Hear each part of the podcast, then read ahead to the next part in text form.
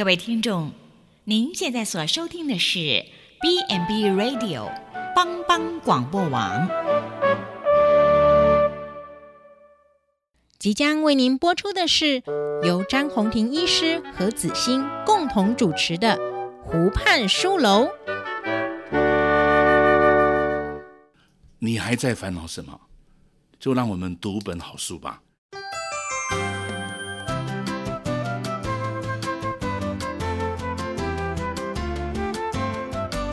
这里是帮帮广播电台所直播的湖畔书楼，我是詹弘廷医师。各位听众，大家好，大家平安啊！今天我们又很高兴，我记得上一次我们是啊有介绍孙越啊先生他的这个人生的啊我们叫做幸福乐龄的这个经验。那今天我们又很高兴啊邀请这个啊这个洪老师哈子欣老师啊在我们这个节目上过很多次。我们今天要谈一个人，也是各位听众很熟悉的，叫做谭爱珍女士。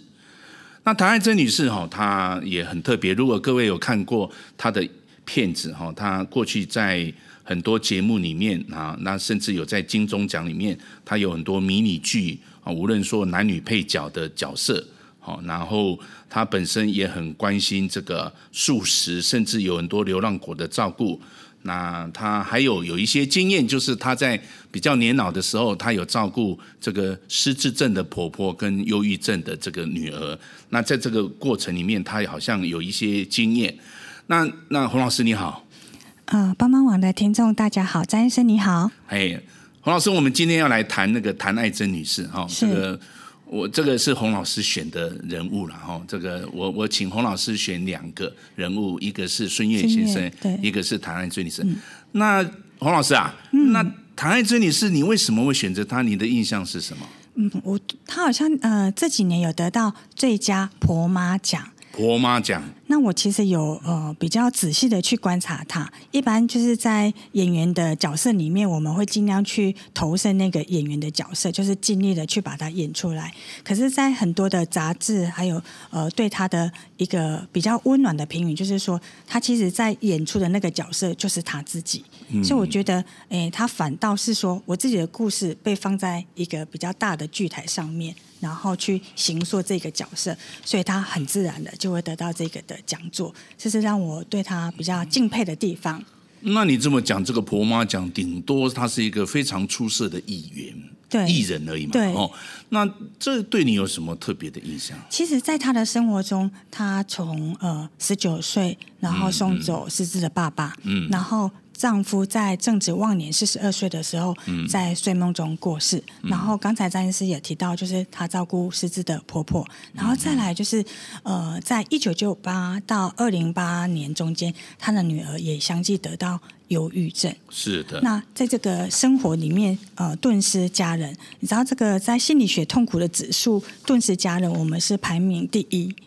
好，所以她其实呃历经了三呃两位。然后婆婆，然后再来是自己的至亲唯一的女儿也得到忧郁症。那在这本书《幸福乐龄》的这一个呃描述中，她怎么去度过这样子的一个很艰难的人生的低谷的期啊、呃、这个时期里面？嗯，我的印象中哦，你你这样一介绍，他的坦白讲，他的生命好像比人家坎坷一点。对，可是他的戏剧的表现却是这么开朗。他的戏，他的哦，如果说是一个心态来描述他整个的心心路的旅程的话，对，他是一帆风顺。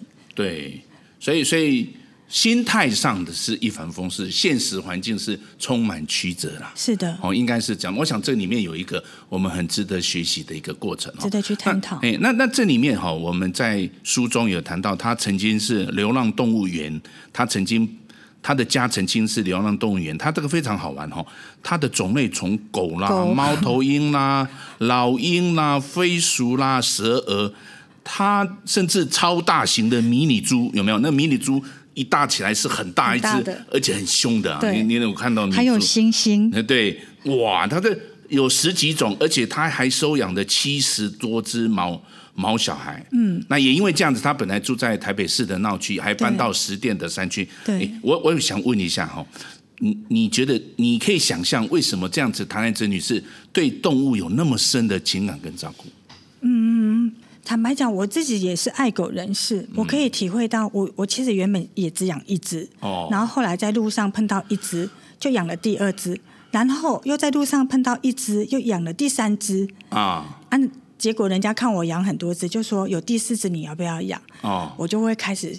呃，因为我看了他的故事之后，他先生在呃还没有故事之前，有跟他说，我们有慈悲，但是没有智慧。哦，所以他在照顾这六十几只的那个流浪狗的时候，呃，他的呃女儿，他唯一的女儿，就成了一个在家庭里面照顾者，一个比较没有被呃父母亲疼爱的千金小姐，因为父母亲就是一直照顾。呃，小狗，然后动物，然后甚至呃，他的女儿感冒了或是怎么样了，就是呃不敢讲，因为就是体贴爸妈的辛劳，以致很多小孩子在身心发展的时候，他没有受到父母的关注，所以他在长期的童年岁月里面，他就有很多不像正常的孩子可以假日的时候父母带出去游玩，所以他因此就得到一个身心症。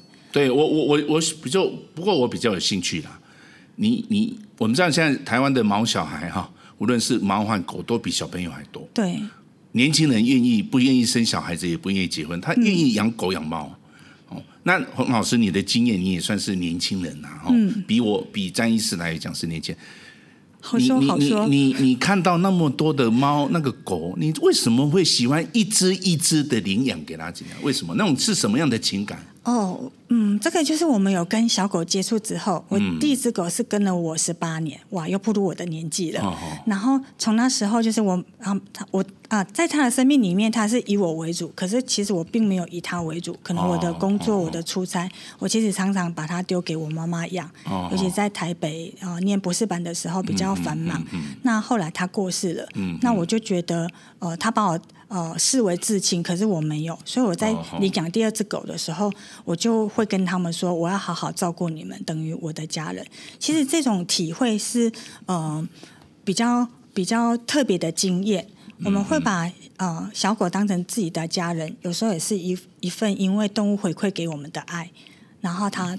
呃，跟着我们，然后呃，就是常常守护我们。哦，有时候我一回家，可能看到他们，哦，然后就比较呃没有那么疲惫。那呃，有时候它也是一种陪伴。嗯嗯嗯、那现在的宠物疗法对于高龄你。也是一个另类的陪伴，因为子女都不在身边，所以其实我妈妈家她也有养一只小小狗。那有时候我们都没有在她身边的时候，小狗就会依偎在她身边。嗯、至少我们就是呃，在动物的这个呃另类的一个特别的陪伴的经验里面，它是比较 for 个人化的，因为你可能要去接触过。那我相信谭奈珍女士，她是因为她先生，嗯，她先生就是养了很多的流浪狗。嗯、那其实那个那个行为，其实会变成是一个，好像你会舍不得，一直舍不得，所以就是会一直扩充那个人数。可是我觉得谭奈珍女士在这个处理方面，就是可能啊、呃，把小孩子这个呃千金给忽略了，嗯、所以她其实也在蓦然回首之后，她觉得说对小孩子非常的愧。我我我的兴趣是这样子的哈，就是说啊、呃，这个丘吉尔曾经讲过了哈，对，这个狗看人是往上看的，嗯。这狗哦，真的是很特别，这是人类的好朋友，它很顺从人啊。对。但这种感情跟你的男女朋友是差很多的。嗯，你叫你的那个配偶，或是你的男伴，或是来配偶，那真的是不会听话的。嗯，真的是把它打死都可以啦。哦，啊，那猫哦，看人哦是往下看的，好像有一点瞧不起的感觉。嗯，啊，那丘吉尔就讲说，有一种动物跟人很像，看到你好像看到兄弟，好像要拥抱你的感觉，那就是猪啊。哦，所以我现在在思考哦，就是真的是这些动物哈，跟其实这些动物都是我们从小在在家畜里面，难怪十二生肖里面就是其实就是家畜嘛。对，除了龙以外，是一种一种比较想象。对，所以现在的人之所以会养动物，可能他的心理负担、情感的依附还有，嗯，可是他的不会像说真是碰到人那么麻烦。对，哦，尤其那个年轻人哦，但是他没有机会。或是说他对婚姻哦期待又害怕受伤害的时候，干脆养个动物哦，会不会是一种情感转移呀？对，有可能，有可能。所以这个东西哦，不过这个从情感转移，刚才洪老师也谈到说，其实宠物哈治疗里面哈，在高龄者的宠物者也不是只有这些狗呢、猫呢。对啊，有的人哦，所以现在有人说，那个动物应该要保险啊。嗯，那那还得了？那我喜欢蟑螂，我蟑螂可以保险？嗯。哦，那我喜欢老鼠，所以这个动物真的是很个人化。不过最重要就是这个动物跟嗯这个主人哈，主人主要是它的主人，对，然后它有相产生一个互动的关系。不不过这个是哺乳类的哈，就是大部分是哺乳类哈，但是它跟人性那种真善美的互动还是有距离的。是的，哦，那我是觉得说谭爱珍女士啊，在在面对这个宠物的过程里面。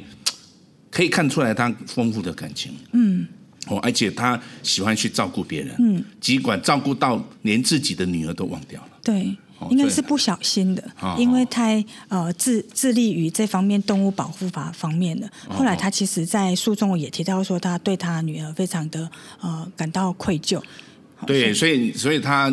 动物有饭吃，人却没有饭吃。对，所以现在这个社会真的是这样哦。这个猫狗有人养，嗯，结果老人没人养，嗯，哦，所以这个这个是真的是现代的高龄社会，真的要严严格的来。也是我我我跟你讲哦，那个猫和狗哦，是都用很多人类的医疗，对，比如说他用高压氧啊，哎，很贵，洗牙对不对？很贵哦，超贵。有没有做长照的？应该要长照。我听说没有长照，因为那个猫狗如果生病很难治疗，有的时候就直接交给那个兽医师说：“那你给他安乐安宁。”对，所以说坦白，这个真的再做下去还得了吗？哦、嗯，就是我们照顾老人都来不及了，还要照顾他的狗跟猫。不过在日本有一些环境里面也会啦，因为日本狗和猫哦，除非你养乌龟，乌龟可能会活得比你久一点。是的，哎，但是如果你是养狗和猫，它的年纪是很有限的啦，哦，所以所以我想这个啊，谭奈珍的女士，她后来她经历过很多照顾上面的一个挑战，哦，从她年轻的时候照顾她的家人，她的父母，后来她照顾她的先生。哦，然后照顾她的婆婆，照顾她的女儿。我想这些故事都带给我们很多的学习。啊，我们先休息一下啊，等一下我们再来听一下音乐，放松一下，再来思考唐乃珍女士的故事。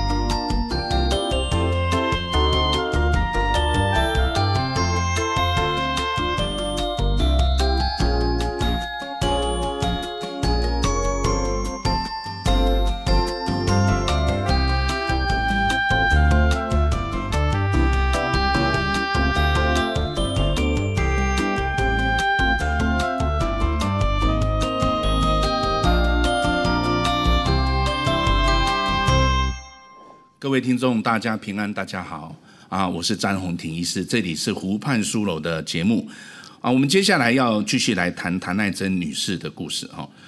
不过，这个谭奈珍女士哈，她洪老师，她她谈到就说，谭奈珍女生女士在照顾很多猫狗，又经历过这里面，她她有一句话很重要，她说：照顾别人前，自己要先觉得轻松面对。嗯，诶。这是什么意思？不知道你有什么想法？这个在照顾文化里面是非常少见的。一般我们从家庭照顾者里面，就是说我要尽心尽力，我不能离开我的呃照顾者的服务对象身边，连一分一秒都不行。然后结果导致了呃照顾者的负荷一直升高，然后自己呃不太知觉到，然后可能就压力爆表。可是我觉得谭奈珍他可能历经呃。在很早期的时候，历经失呃亲人的离开，所以他其实也练就了一生的那个能力，就是他会用轻松的方式。在这本书里面，他提到说，呃，当十七岁的时候是一个呃青春年华，可是他照顾失智者爸爸，那爸爸不认得他了，他也觉得很 OK，他说好吧，然后他就跟爸爸说，我是你另外一个的朋友。后来在跟爸爸失智的父亲相处的时候，爸爸竟然谈到。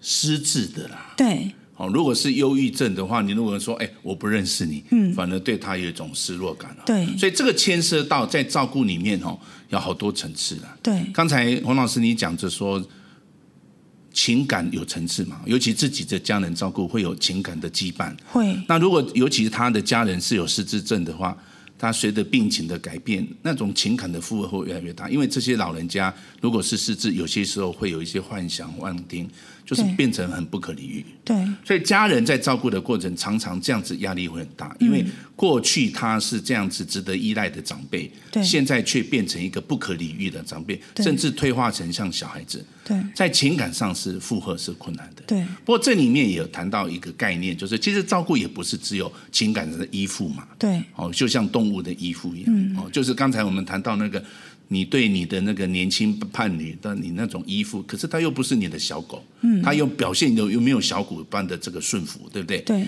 可是人和人的相处的照顾，还有很多实质的照顾。对。哦，比如说他要帮他换尿布啦，嗯、家务的分工啊，生活上，这也是一种照顾。对。那有一些像这种疾病的，有忧郁症啊，有这个失智症。可能需要有一点专业的训练哦，这一定要的，这个要寻求专业的。对对对，嗯、那当然，照顾者本身在这个过程里面啊，在医疗的照顾里面，我们很强调病友会。对，有些时候你也可能担在那个情感的这个羁绊里面，对，又拔不起来的时候，抽离抽离出来。哎，那那这个过程里面，好像从其他病友的还是家属的这个经验，你又可以学习到有一种、嗯嗯、另外一种思维肯定哦。所以这个照顾其实上。有很多的层面啊，对，可能医护人员在照顾的时候比较容易提供这些工具型、技术型、知识型的照顾，医疗型的。哎，可是那一种跟家属连接、那种情感型的，可能真的是家属的角色。对，哦，所以这个照顾的角色，你你刚才讲到一个概念，就是可能他在前面照顾他的这个父母亲的时候，他已经学习到。一些些的的，不要那么多的情感的羁绊。抽他抽离这个，他懂得这个抽离的。而且照顾里面只用情感也无法解决照顾的议题。是，哎，所以他谈，不过这里面谈到怎么样来轻松面对，你怎么样思考轻松面对这个问题？对我来讲，我应该觉得很难。事实上，呃，我的妈妈其实也在退化当中。嗯、我可以跟听众还有詹医师分享一些些想法。嗯嗯嗯、有时候我妈妈其实也会有点忘东忘西。其实我都会跟我弟弟讲说，嗯，嗯，就是不要把妈妈当成是自己的妈妈。也许她是一个呃你的长辈，然后是一个呃亲戚，然后你用客观的角度，就是把自己是他呃儿子女儿的身份抽离出来。那我们假设我们自己是社工。然后我们是要帮助他，然后怎么适应这一个比较呃脱序的一个生活这样子。我是用这样子的方式。那怎么抽离？抽离多难啊！哦、你就是你的妈妈啊，你怎么去抽离她？我会从称谓就开始改变。什么？什么？怎么开始改变？呃、我不叫我妈妈，我就会，哎，我妈妈有一个小名，然后我就会叫她桂姐。哦。对，然后其实我我妈妈会知道我们这么叫她的时候，就是要开始跟我们说教的时候。哦。我是用这样子的方式，哦、就是转一个。一个名称啊，对对对，我我想这个地方我要给听众朋友来一个建议哦。其实照顾真的是一个非常爱的负荷，对，照顾一定要用群呐，嗯，你个人在照顾，固然你开始你有很多情感的激动带着你，可是你会累，对，你会累的时候怎么办？赶快寻求资源，因为以如果以受照顾者那个父母亲的照顾的话。他的需要可能不是只有情感那个成分哦，还尤其像失智症的部分，失智症的部分太多情感反而会羁绊你。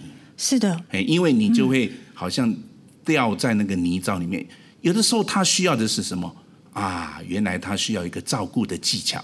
对，比如说这个失智以后怎么跟他沟通？刚才你跟我讲，把他妈妈叫做贵姐，对不对？对，哦，或是贵嫂，对，或是贵妈。哦，还是贵妹，嘿，贵妹哦。不管怎么样，你必须要转换。可是这种角色刚开始转换，可能你要从专业、从其他人的身上去学。对。哦，那那你在照顾他的时候，就比较容易转换。哦，原来我如果把爸爸妈妈失智症的爸爸妈妈带到这个社区一个关怀据点，或是这个长照的这个巷弄站的时候，哎、嗯，他跟我父母亲这样子比较没有情。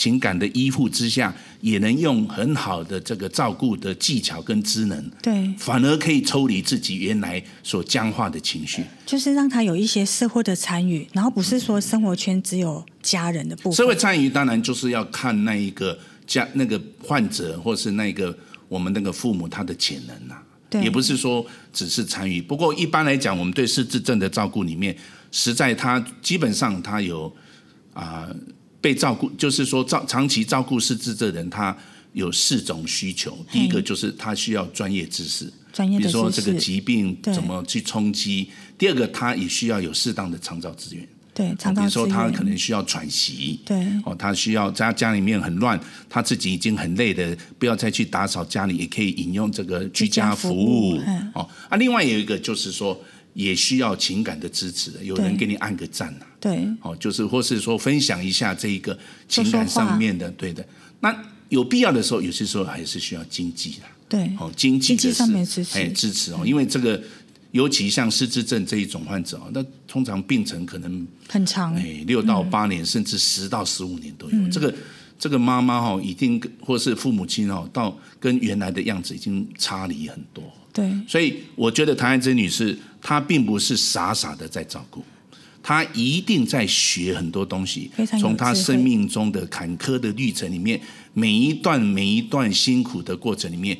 不断的在学习，对，不断的从别人的角度帮助自己抽离原来那一种对亲人的那种情感的羁绊。嗯，好，我想这是很重要的。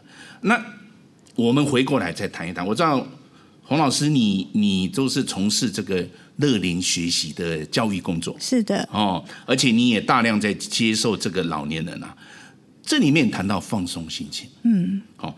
谈到用放松的心情来，用期待的心来迎接快乐的年老时光，诶，那这样子乐龄有什么样的一个影响呢？如果是从鼓励老人家乐龄的意思，就是快快乐乐的学习而忘记年老，对，对不对？这个叫做乐龄嘛。哦、嗯，那你觉得如何在人生的这些过程里面？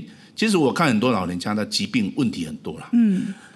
他的家人的问题，他身体的问题，他心理感到自卑，种种的困难。那乐龄学习能够在这里有什么样的转换？嗯，王老师，你的想法呢？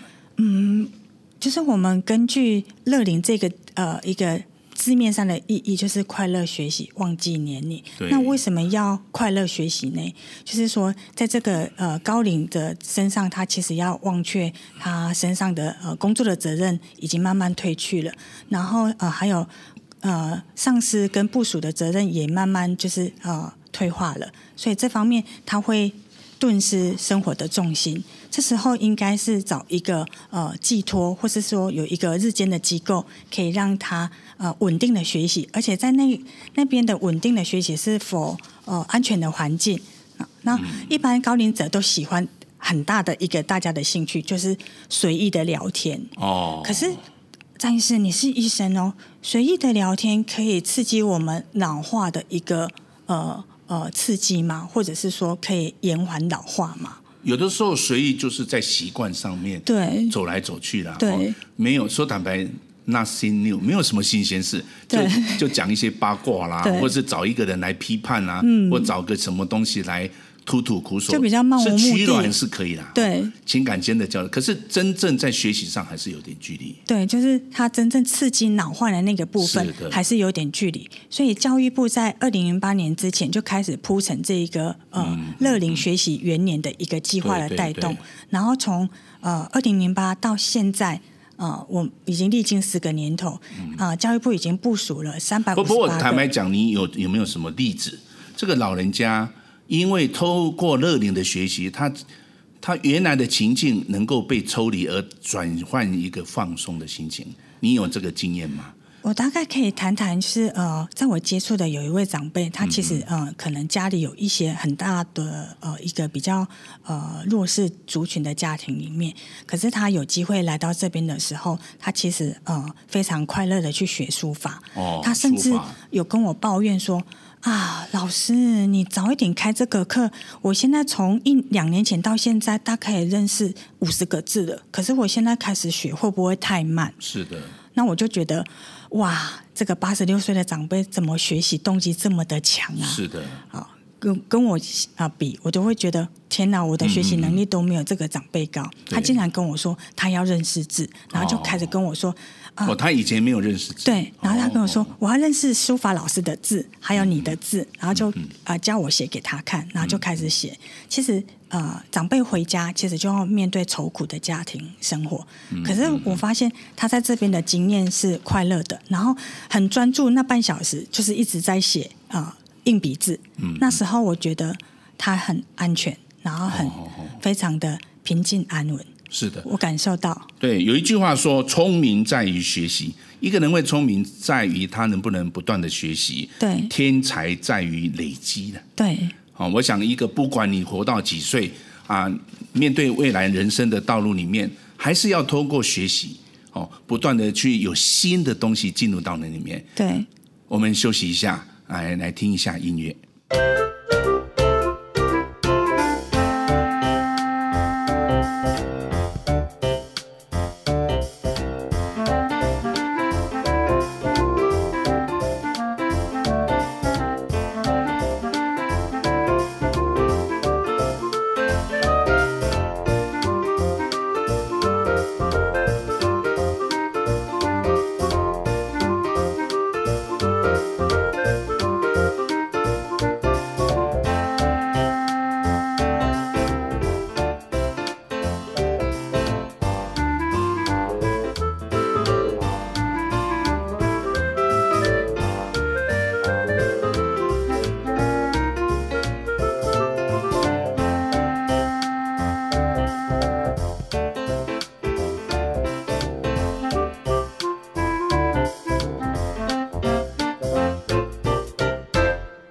位听众，大家好，这里是湖畔书楼的节目，我是詹医师。啊、呃，这个谭爱珍女士又讲一句话，就是预约照护中心来养老，不要拖累子女。这就是她面对她年老的一个一个经验啊。嗯、那我我想这一点也是要问一下这个洪老师哈，就是说，当你看完这本书，就是谭爱珍女士的乐龄人生里面，是你觉得里面还有什么？你觉得要跟听众们在分享的呢？唐爱才女士她后来跟她女儿说：“如果我老了，你就一定要把我送进呃日间照顾或是养老院。是的，那你要赚很多的钱哦，哦然后让我送进那边。那你就是继续去赚钱。嗯、那有我就是交给专业的人士去照顾，你不要烦恼我。是的，其实她这么讲，呃，与感觉到心酸了。可是这也是她一生中呃很早的时候就历经爸爸的去世，她体验到家庭照顾者的苦。所以他让女儿说：“你赶快去赚钱，因为经济的支持很重要。嗯，那如果没有经济的支持，女儿就要辞掉工作照顾他。那呃，相对于我，如果我自己选择我的呃后半人生也是这样，所以我现在要努力的赚钱。”因为我可能没有子女，不过那时候可能有已经有长照了，然后就像现在有健保，你真的要死也很难呐、啊，因为有这个很好的。但是以后你要照顾我、哦。对不起，我比你老一点，可能有可能。但是我想要问你，就是你觉得呃，谭爱珍女士这个选择，你会选择哪一个？我是觉得自己先把自己照顾好。对，当然你有很多配套了。对，哦，就是说。嗯，你自己如果不照顾好，其实什么时候去照顾你？嗯。第二个，你不要太指望只有子女可以照顾你。哦。因为你如果，比如说，你说你每一次什么事情都找他啊，你没钱也找他啊，你什么都找他，你也可以用你的邻舍啊，用你的好朋友啊。对。哦，过去的妇女是那个那个都是在家里面啊，做做那个照顾孙子啦，吃不好的食物。现在女性也不是这样子。对。像时代改变，女性也都是喜欢。把自己照顾得很好，然后有好朋友、闺蜜、闺蜜、闺蜜很重要。嗯、所以有的时候到年老也不一定，不管你有没有子女，你光靠子女也是太勉强了。对，你等于是把重担交给他嘛。嗯，那唐爱之女士，我个人是觉得她的时代是比较传统的时代，比较，所以她无形中就觉得好像，其实坦白讲，还是需要子女照顾。可是有一部分的话，可能在技术层面，对，比如说喂食啊，哦，什么。还是说专业的人士，哎，可以可以借助专业来帮忙啊。那也不一定都是住在养护中心啊，有的时候也可以利用这种社区的照顾。嗯，但是自我照顾还是需要的，因为这是一种尊严。对，哦，除了自我照顾以外，就是邻里的互助。嗯，哦，你有的时候把很多资源都放在孩子，然后要求他来照顾。说坦白，孩子没有老，他也没那个经验。对，那你就跟他讲，老你就知道。等他老，你已经不在了。那这样子坦白讲，也不是很好的家庭教育啦。是有的时候，我们也可以从照顾别人的父母来来来知道怎么照顾自己的父母。对，这其实准备老后的生活是每一个人都要学习的啦。所以一方面自己照顾自己，嗯、一方面善用邻舍来照顾，当然还要学习长照啊。对，对不对？因为到了可能我们到年老的时候，长照的的这个系体系也会比较健全，你也要适当的用啊，嗯，哦，你也不要说只有靠你的邻舍，你的邻舍在某一个方面又不足，对，那你同步靠你的家人又不足，可是你需要的又有知识性，又有技术性，又有经济性，又有这一个情感性的，你可能要分摊一下，可能要稍微计划，所以我是个人是觉得应该在年轻的时候就要为老后准备，准备，对，所以所以这一个。那那我们谈到唐安珍女士，我是觉得是她知道照顾人是很辛苦的事情，嗯、所以她无形中好像说勿忘我，就是啊不要记住我。事实上，他内心还是需要子女的。是啊，还是有一些期待。可是可能照顾不会像他以前那种传统的角色那么完全全心的投入。对，可能可以借着整个社会的进步啊，照护体系哈，长照体系的进步来做一些分担、啊。对，哦，那子女有的时候。也可能陪伴的角色有，但是在比较专业，或是说在那个可能要借助有一些。我们也希望他抽离一下他自己。所以，所以这个就是长照体系建立的很重要，因为照顾老人的问题，绝对已经不像以前是家务事，也不是以养养老哦，就是养子防老的过程了。现在一定要是成为一个大家关系社区照顾，所以这个政府有。来推广长期照顾那是对的，因为他可以分担解忧，而且现在妇女过去都媳妇，嗯，我有些的时候去演讲，那个媳妇都说，为什么我要照顾我婆婆？哦，其实现在的媳妇也很很不太愿意照顾自己的公婆。其实她也是表达她自己的一个对，所以现在时代不同的妇女，而且现在小朋友也很少，所以家庭的结构是越来越小、越来越老、越来越少的角色。所以你说要用传统来承接家庭照顾。那是谭爱珍女士可能可以的，嗯，她的时代可以，可是未来的时代，大家宁可去养狗养猫，已经 这个这样子的时候哈，心态上如果要再更人性一点，应该要，要慢慢的转换，要有自助、互助、公助、共助，对，包括社区的这个照顾的方式，共同的资源的系统，嗯，那这种四助来帮忙哦。这样比较合人性啊，哦，也比较符合。这个，也不是只有台湾这么想，对，国外也是这么想。比如说，她到老的时候，几个闺蜜住在一起，对，不过女性比较容易的，哦，女性住在一起，社会住宅，对对对对，但是男性住在一起有时候比较麻烦，嗯，哦，他有的时候。男生在自我照顾，所以可能未来的社会，男生退休以后，尤其五十五岁就要学习自我照顾了。对，哦，甚至怎么样去培养他自己跟自己的年轻的世代，他的儿女孙女沟通的、啊、沟通的能力。哦，这个也是我们在乐龄教育里面的一个重点啊。对。那最后我想问一下那个洪老师哈，就是对于这个唐爱珍女士，你有没有什么样的话来形容她的乐龄人生？我觉得她很用很自然的方式在演绎自己的生活。嗯、哦，通常呃演员都是呃我演那个角色，然后我去背熟他所有的呃语言啊行为。可是我觉得他不是，他是内化而来的。是的，他自己就是在演出他那出戏，可是反而很自然的。嗯嗯。是用这样子很自然的方式，我也希望我我能跟他一样，就是他其实面对挫折跟困难的时候，他不是用去忍耐跟逃避，他说我就把它演出来。嗯、那演完输跟赢他不计较，反正我就是把它演完，那就好了。我这样看起来演戏对他来讲是一种压力的抒发。对，哦，你这样讲的态度是这样子。不过我讲有一件事情是。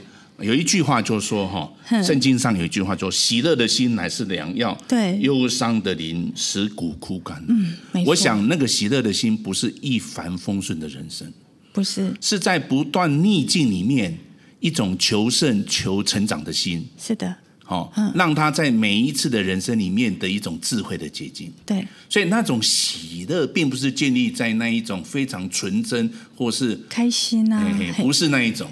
不是纯粹的你讲的那一种，他体会到那种智慧的感官性的满足，对，而是他经过苦难以后生命的转化，对，心灵层次方面，心灵层次这个是很重要的，尤其在高龄的人哈，年长的人，他通常比年轻人有智慧，对，也就在这里，对，因为他生命中经过很多的挫折，所以我我觉得今天我很看的这篇文章，我真的还是要用，虽然他讲说放松心情，用期待的心迎接快乐的。年老时光，我觉得在我的临床工作，这是非常难的。嗯，年老真的是蛮辛苦的。如果从身体上来讲，可是换个角度，如何在年轻的时候慢慢就培养一种喜乐、抗压、抗逆境的能力，这个需要从现实生活开始。对，喜乐的心乃是良药，忧伤的灵使骨枯干。所以人生真的是一个非常啊有意识的那个征战，一个努力用心的人还会经经过。嗯、我觉得唐爱珍女士让我觉得她是一个很用心在在活着的人。哦，她并不是只是一个乐龄的人，她还是个乐活的人。对，哦、用用用快乐快乐的。活着用心的成长，对，我我我个人是觉得这一方面让我们有很多的学习哦，就是不管你怎么碰到人生是顺境是逆境，境好，或是你常常要走出你的舒适圈，最重要你有没有学到什么？嗯，为你，你只有靠着学习才能够为了你的下一步的人生做最好的一个巩固。对，哦啊，你不愿意学习，那你就真的是没有办法，那看起来真的是。很很单纯，很可爱，可是哦，那个生命哦，在年老的时候就没办法，对，就没办法有那个喜乐的心来面对。对，那喜乐的心是一种选择，对，对不对？并不是一个顺其自然的结果，对，是一种选择，那是一种生命中的智慧淬炼的一种选择态度。嗯、各位听众，我们今天很高兴谈到这个唐爱珍女生的故事，那我们学习，我们从啊上一集的孙悦叔叔的故事，以及唐爱珍女士的故事，我们都知道。生命在于学习，在一种逆境中寻找你智慧的源头。祝福大家，谢谢各位。